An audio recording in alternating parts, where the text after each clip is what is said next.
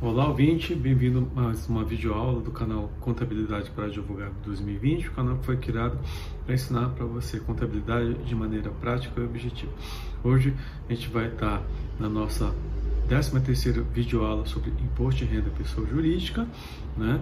Na aula anterior, a aula 12, eu falei, comecei a falar sobre preço de transferência, a primeira parte dessa matéria, e hoje a gente vai estar falando da segunda parte, da, da matéria preço transferência, no qual eu vou tratar especificamente de quais são os métodos que tem que aplicar para preço transferência nas importações, né, nas importações de produtos, bens ou serviços. Então, é, fazendo uma um breve uma revisão do que a gente viu na aula passada. Então, o que, que é é, preço de transferência. Ele é uma forma de controle que foi criado a partir de janeiro de 1997, com a Lei 9430 de 1996, no qual ele vi, visa o quê?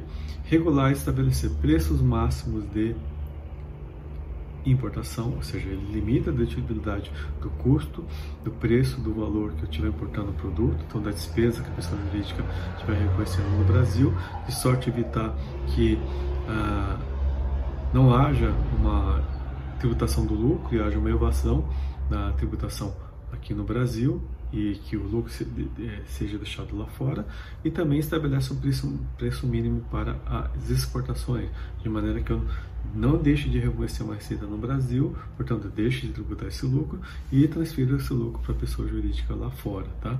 Então, essa é a premissa do, do, do das regras de preço de transferência. Então, ele vai ser aplicado para importação e exportações de bens, direitos e serviços com partes relacionadas, que seriam as pessoas vinculadas, que a gente viu no ano passado quais são, então, aquelas no qual você tem pessoa jurídica brasileira tem qualquer relação, qualquer interesse, seja ela pessoa física ou pessoa jurídica, exemplo até, empresas que são constituídas com que, é, que é a esposa, que é o sogro, que é o pai ou a mãe, né?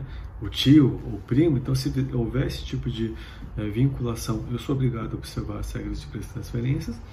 Também eu vou aplicar, não só com pessoas vinculadas, mas países que tenham é, tributação favorecida ou não tributa renda ou tributa uma alíquota inferior a 20%. Tá? E também aplico os juros não, de operações não é, registradas no Banco Central do Brasil. Né? O nosso método aqui no Brasil é diferente de métodos de outros países. Nos países, por exemplo, Estados Unidos, você vai sempre aplicar sobre o lucro. Aqui no Brasil, você vai aplicar sobre o preço ou sobre o custo do, do produto, bem, serviço é, importado ou exportado. Tá? E ele estabelece margens máximas e mínimas expressamente fixadas na lei.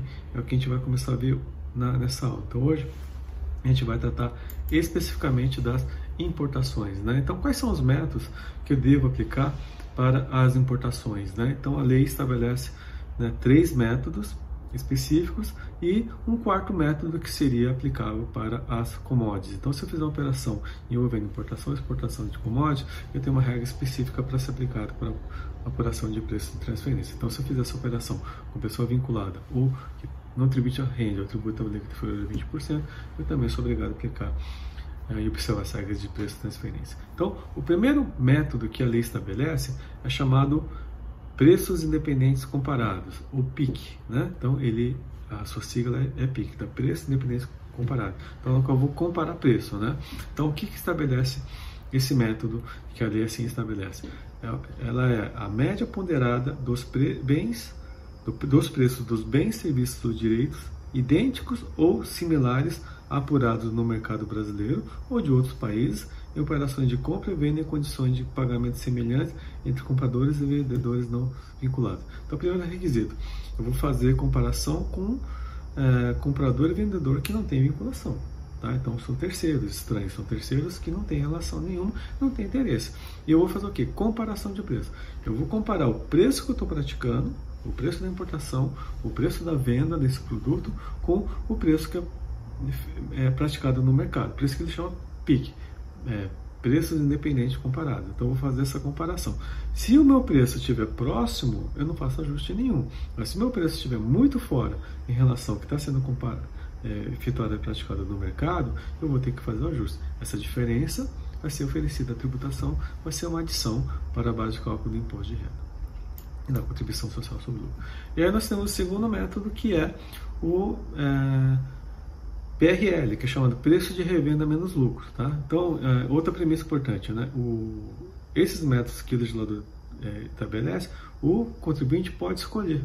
Né? Ele pode aplicar mais de um método, não posso ficar limitado só a um, né? desde que seja aplicado o caso concreto. Então, eu posso fazer. Então, no caso de revenda de produtos, o que, que eu vou aplicar?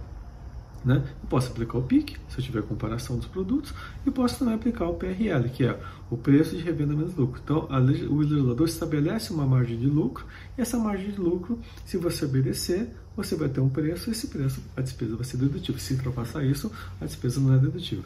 Então, o que é o PRL, ou preço de revenda menos lucro no caso das importações?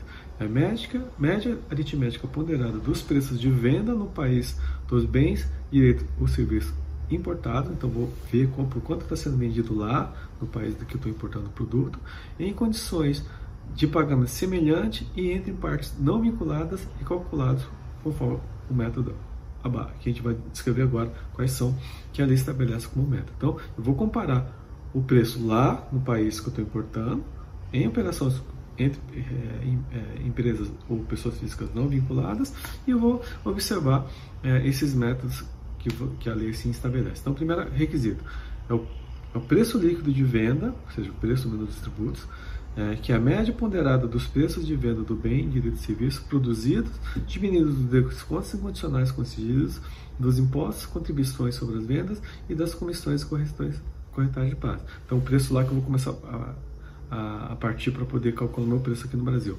É o preço líquido de impostos, comissões e descontos. E aí, segundo requisito, Percentual de participação de bens, direitos e serviços importados no custo total do bem, do direito ou serviço vendido, né? a relação percentual entre o custo médio ponderado do bem, direito e serviço importado e o custo total médio ponderado do bem e serviço vendido, calculado em conformidade com a planilha de custos da empresa. Então, tem que observar esse requisito. Terceiro requisito, né? É, participação dos bens, direitos e serviços importados no preço de venda do bem, direito e serviço vendido. Né? Então, também tem que observar esse requisito que a lei estabelece. E, quarto, margem de lucro. Então, ele estabelece uma margem de lucro que vai de 40% até 20%. Então, margem de lucro que é a aplicação dos, dos seguintes percentuais sobre a participação do bem, direito e serviço importado no preço de venda do bem, direito e serviço vendido. Então, no caso de é, produtos farmacêuticos, fumo, equipamentos instrumentos óticos, fotográficos, cinematográficos, máquinas, aparelhos e equipamentos para uso odontomédico hospitalar, estação de petróleo e gás natural e produtos derivados de petróleo, a lei fixa o percentual mínimo de 40%. Então, essa margem de lucro que ele estabelece sobre o preço. Tá? Então, sobre aquele valor de preço que eu estabeleci, tirei o valor dos impostos, descontos né? e, e das. Uh, comissões, eu vou aplicar essa margem de 40%. No caso de produtos químicos, de vidro, produtos dos vidros, celulose e papel e metalurgia, a margem de lucro é de 30%. E nos demais setores, eu estabeleço uma margem, eu aplico uma margem de lucro de 20%, tá? E vou estabelecer o preço parâmetro, que é a diferença entre o valor da participação do bem direito ou serviço cortado no preço de venda do, do, do bem direito ao serviço vendido. Tá? Então é isso que eu tenho que observar quando eu vou aplicar o preço de revenda menos lucro. Então a lei estabelece que sobre o preço mínimo eu vou aplicar uma margem de lucro de 40, de 40 até 20%. E aí nós temos o terceiro método de, que deve ser observado nas importações, né?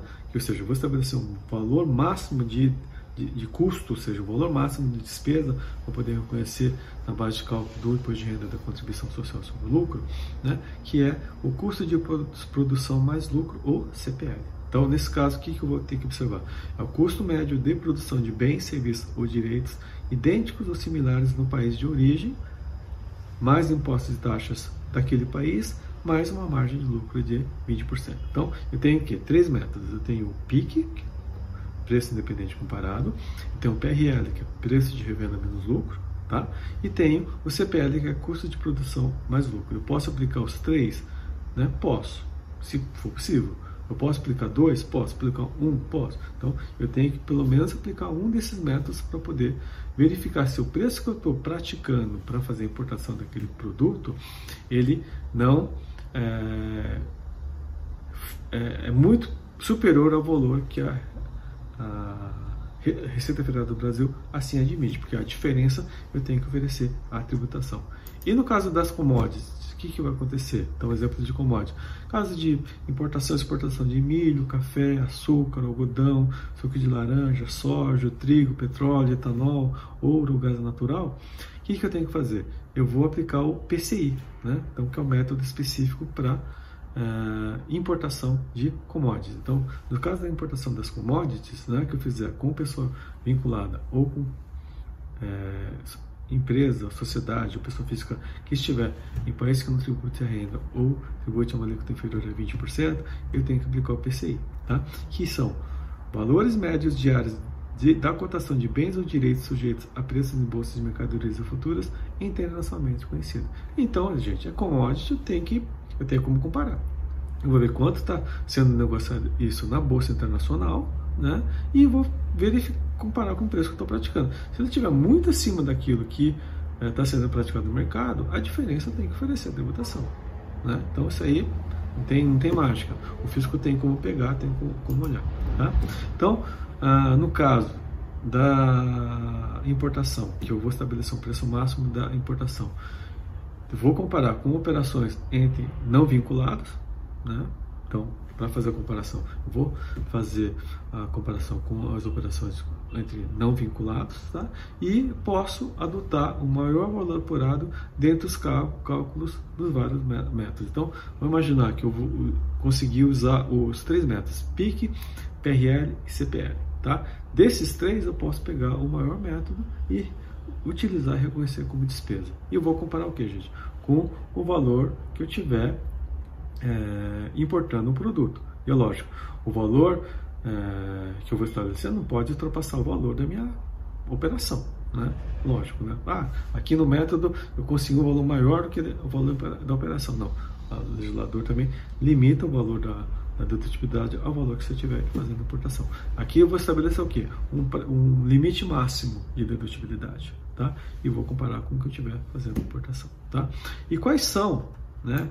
O uh, que, que o fisco admite uh, para poder fazer a comparação para verificar se o a gente está fazendo está correto ou não. Ele vai se basear em publicações ou relatórios oficiais do governo do país, do comprador ou do vendedor, ou declaração da autoridade fiscal desse país, quando é, o Brasil mantiver acordo para evitar bitributação ou para intercâmbio de informações, tá? então vai comparar com isso. Vai comparar também com pesquisas efetuadas por empresas ou instituições de notório conhecimento técnico ou publicações técnicas em que se especifica o setor ou período das empresas pesquisadas e a margem encontrada identifica por empresas os dados coletados e trabalhados. Ele vai fazer essa pesquisa para verificar se o valor que está considerando com, uh, no método lá de preço médio é, é tem embasamento técnico científico né, e de mercado. E as publicações e pesquisas de relatórios oficiais somente serão admitidas como prova se houverem sido realizadas com observância a métodos de avaliação internacionalmente adotados e se referirem a período contemporâneo com a apuração da base de cálculo do imposto sobre a renda brasileira. Lógico, tem que ser naquela época. Não adianta eu querer comparar né, uma realidade de hoje com de cinco anos atrás. Né? Ou de dois, três anos atrás. Tem que ser uma coisa contemporânea. Então, essas são as a, base né, que a autoridade fiscal pode olhar para ver se o preço que você está praticando está dentro daquilo que o mercado acaba fazendo. Tá, gente? Então, hoje, na aula de hoje, eu quis falar sobre a questão dos métodos a ser aplicado na importação dos produtos, que são três, e tem mais um quarto que é aplicado para commodities, então é o, ele é o, o PIC, preço independente comparado, tem o PRL, preço de venda menos lucro, e temos o CPL, custo de produção mais lucro. Né?